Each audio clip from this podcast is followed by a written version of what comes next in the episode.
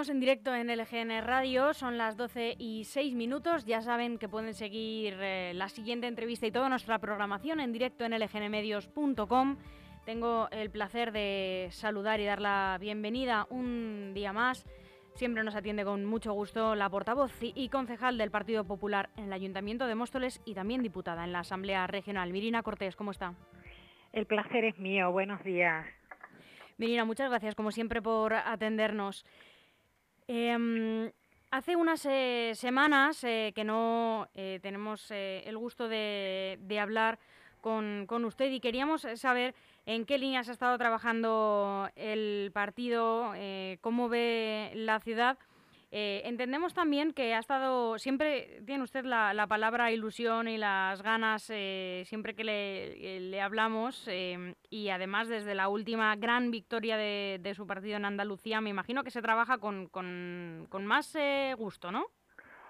Así es. La ilusión no podemos perderla porque sin dejar de tener los pies en el suelo y tocando realidad, pues te da mucho impulso, eh, mucha fuerza y la actitud es imprescindible. Yo creo que es muy necesaria en la vida para afrontar el día a día. Y es verdad que las elecciones andaluzas, sin caer en triunfalismo, ¿no? Claro. Pero bueno, pues eh, son, eh, se ha producido una histórica mayoría absoluta en Andalucía y bueno, pues el Partido Socialista yo creo que ha registrado su peor resultado se ha quedado fuera eh, a Vox y al parecer eh, hay un hundimiento de, Ciudadanos, con lo cual el cambio, mm, pues entendemos que ya es imparable, ¿no? Lo que se demuestra que es el despertar de una sociedad que ha, eh, que ha resaltado, como no, el trabajo realizado por Juanma Moreno después de estos cuatro años de intenso trabajo y estamos viendo cómo en nuestro país la izquierda se desmorona porque el Partido Popular gestiona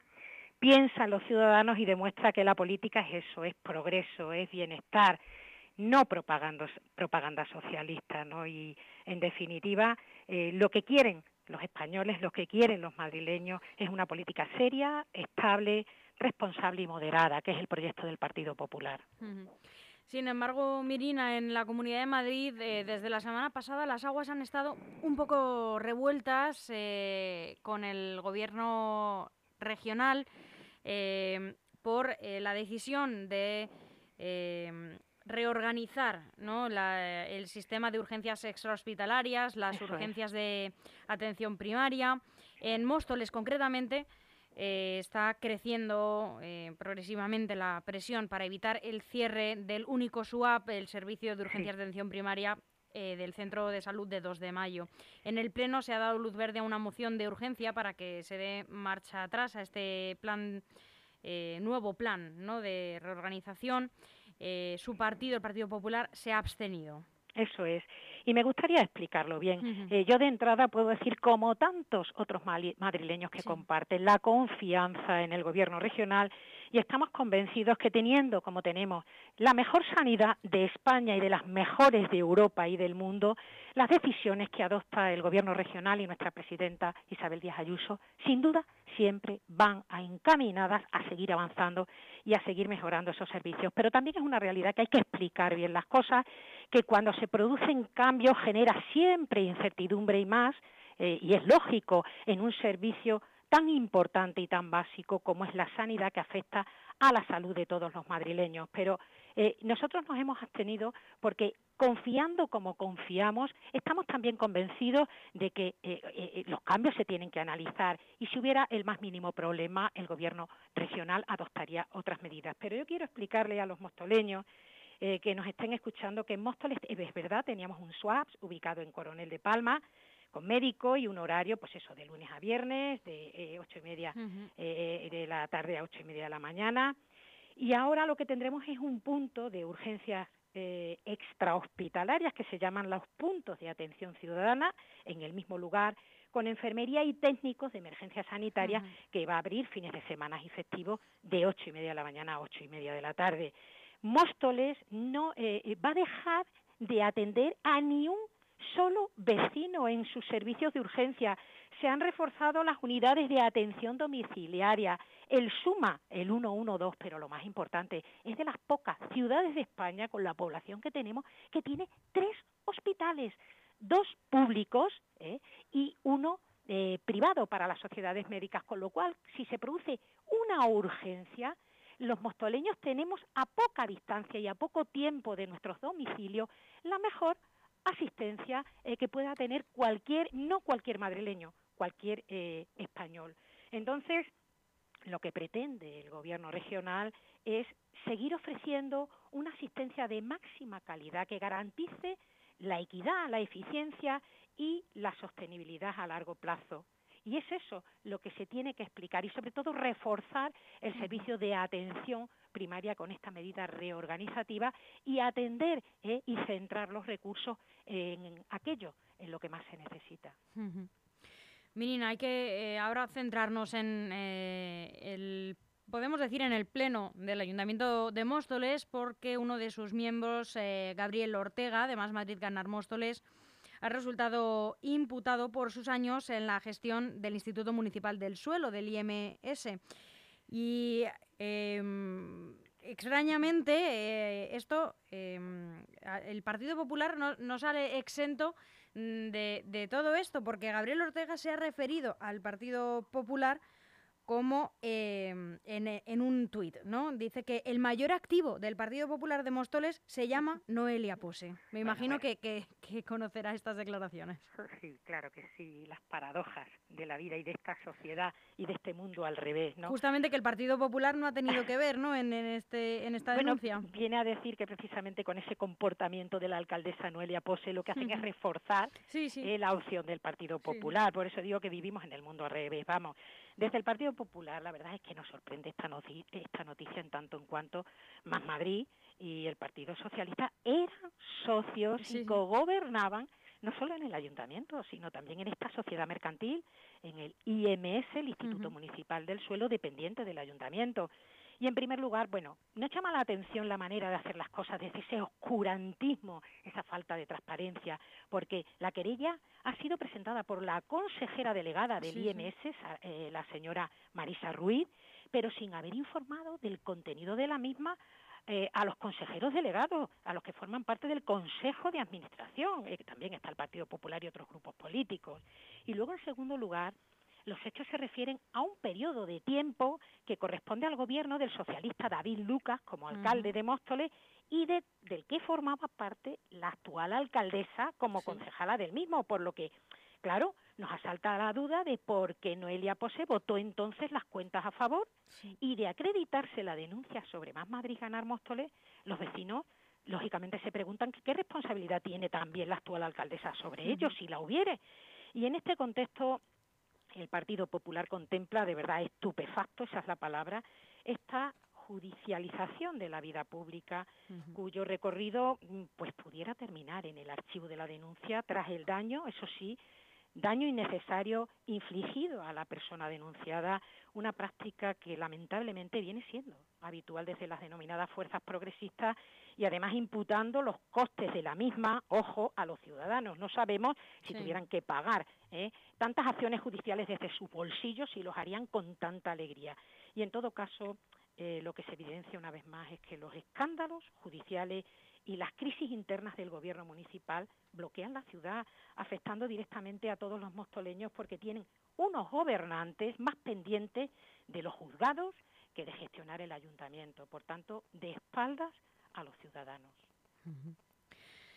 Bueno, veremos a ver en qué queda porque Gabriel Ortega ha sido citado como investigado, decíamos, por esta gestión del IMS el próximo 30 de noviembre. Así que todavía tenemos varios meses para que vayan ocurriendo eh, más cosas, más declaraciones y, hasta entonces, bueno, pues no, no, sabremos en qué queda todo esto. Qué triste judicializar la vida política cuando no se tienen argumentos ni se puede defender la gestión.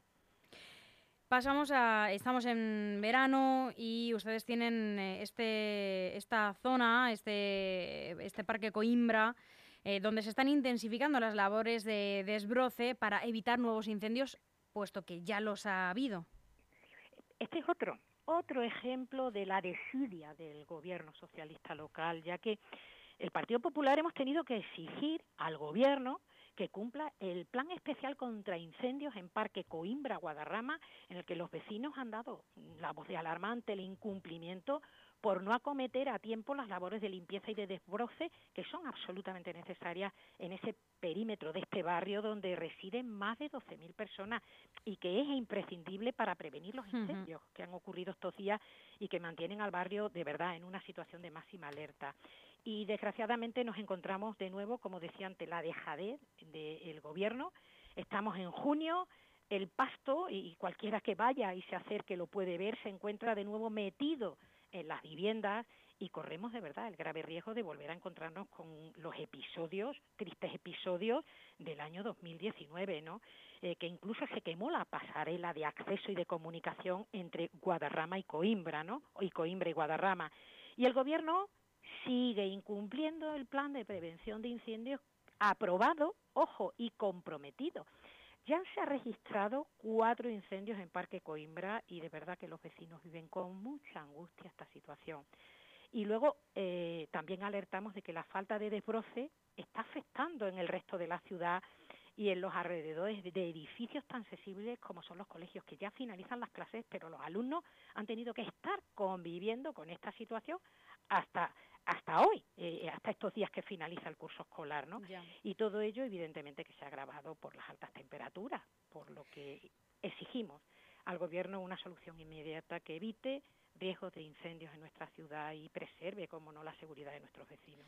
Claro, porque esto, bueno, no, no ocurre solamente en Móstoles, ¿no? Pero bueno, ya que tenemos ocasión de estar hablando con usted, Milina, pues le, aprovechamos para preguntar. Pero ¿no sería mejor acordar entre todos, empezar a desbrozar, eh, quizás incluso a finales de mayo, puesto que esta ola de calor en este, este año ha empezado casi a principios de junio, con lo cual es que un incendio se puede dar antes de la fecha prevista, hombre, no, no entendemos que no se va a dar un incendio en situaciones normales en mayo, pero sí a principios de junio se pueden empezar a dar. Sin lugar a dudas, es así. Tendrían que haber empezado en mayo, pero en Móstoles eh, han empezado apenas hace unos días y ahora mismo está la maleza eh, por doquier en la ciudad.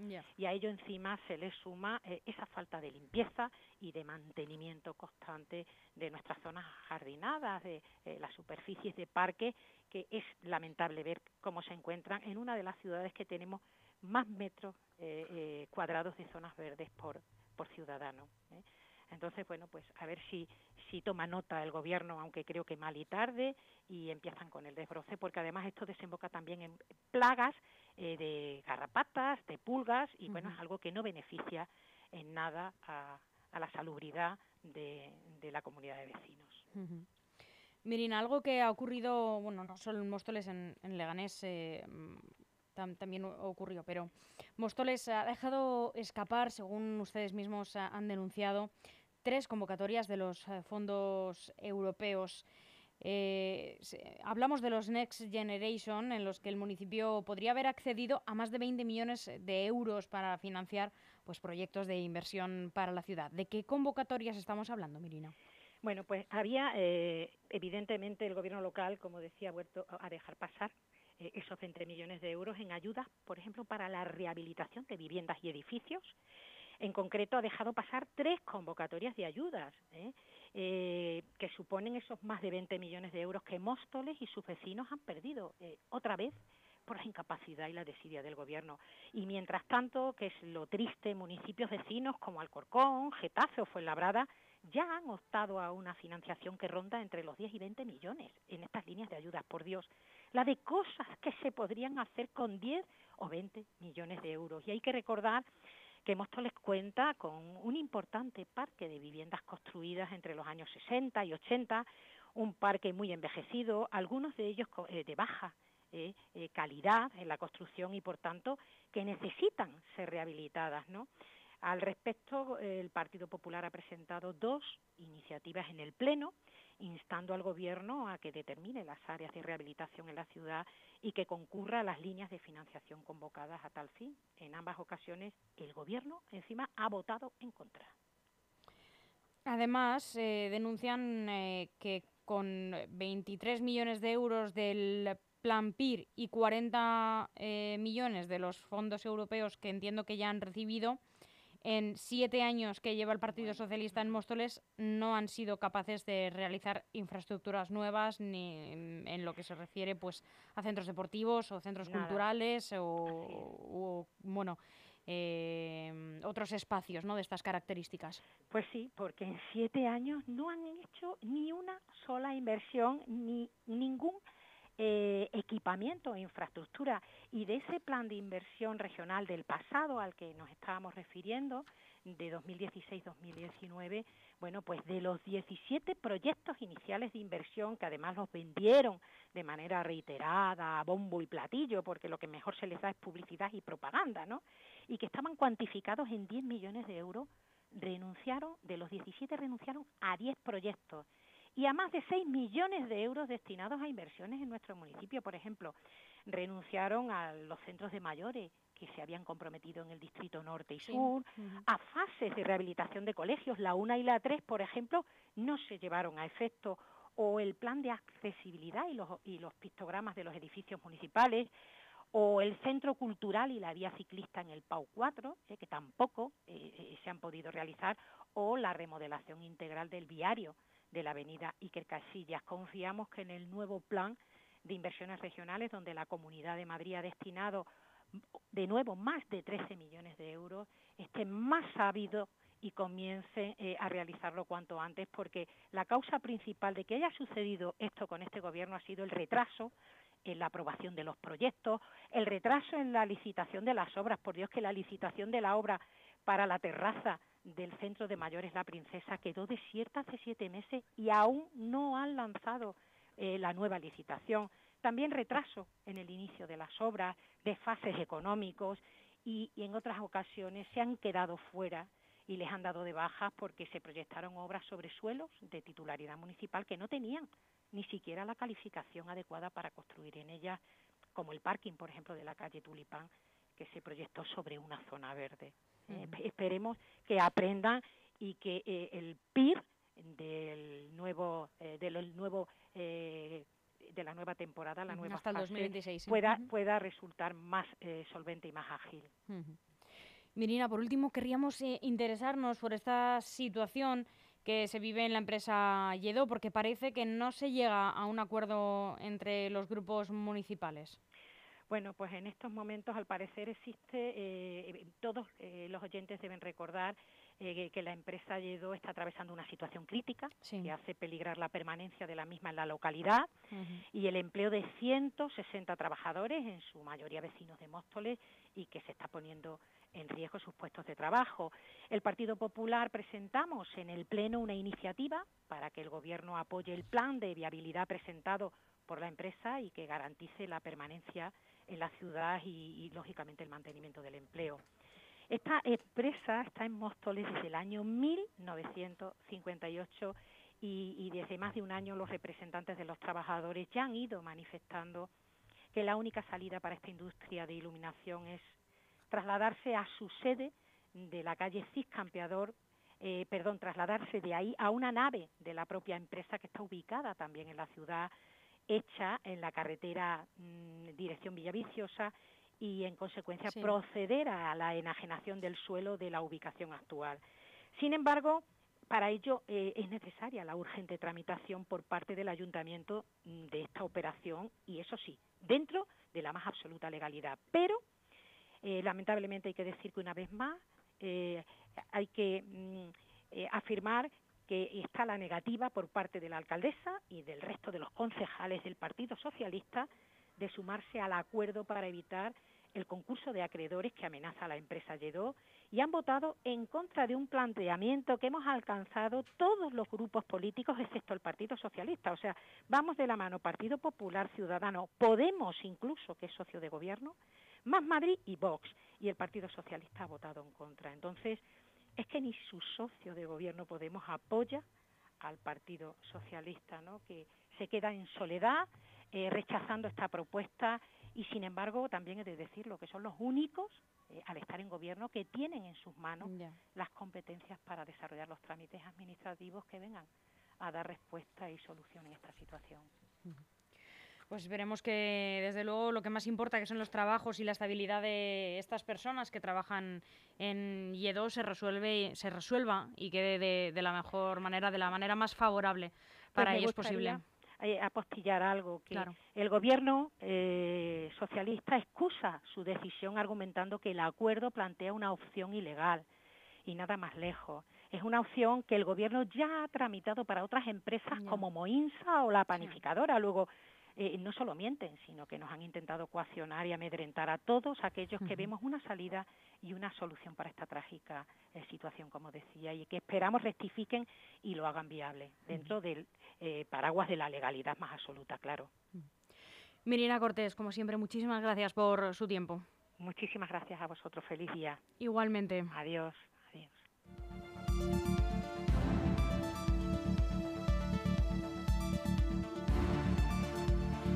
Aún hay algunos que piensan que la radio debe sintonizarse. Nosotros no. Descárgate la app de LGN Radio en Google Play o App Store.